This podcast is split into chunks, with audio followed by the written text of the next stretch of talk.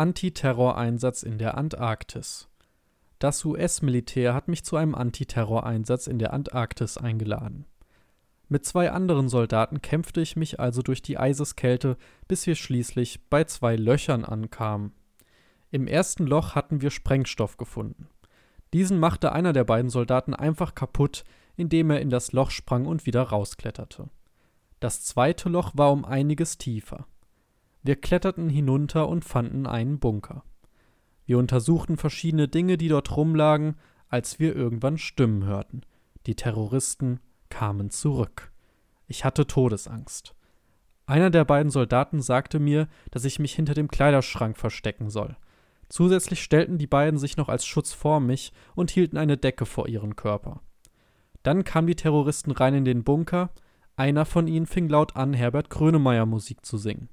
Die Terroristen wurden dann allesamt von meinen Kollegen erschossen. Nun begann ein Filmabspann, bei dem verschiedene Disney-Figuren sich auf einer Wiese versammelten und winkten. Ende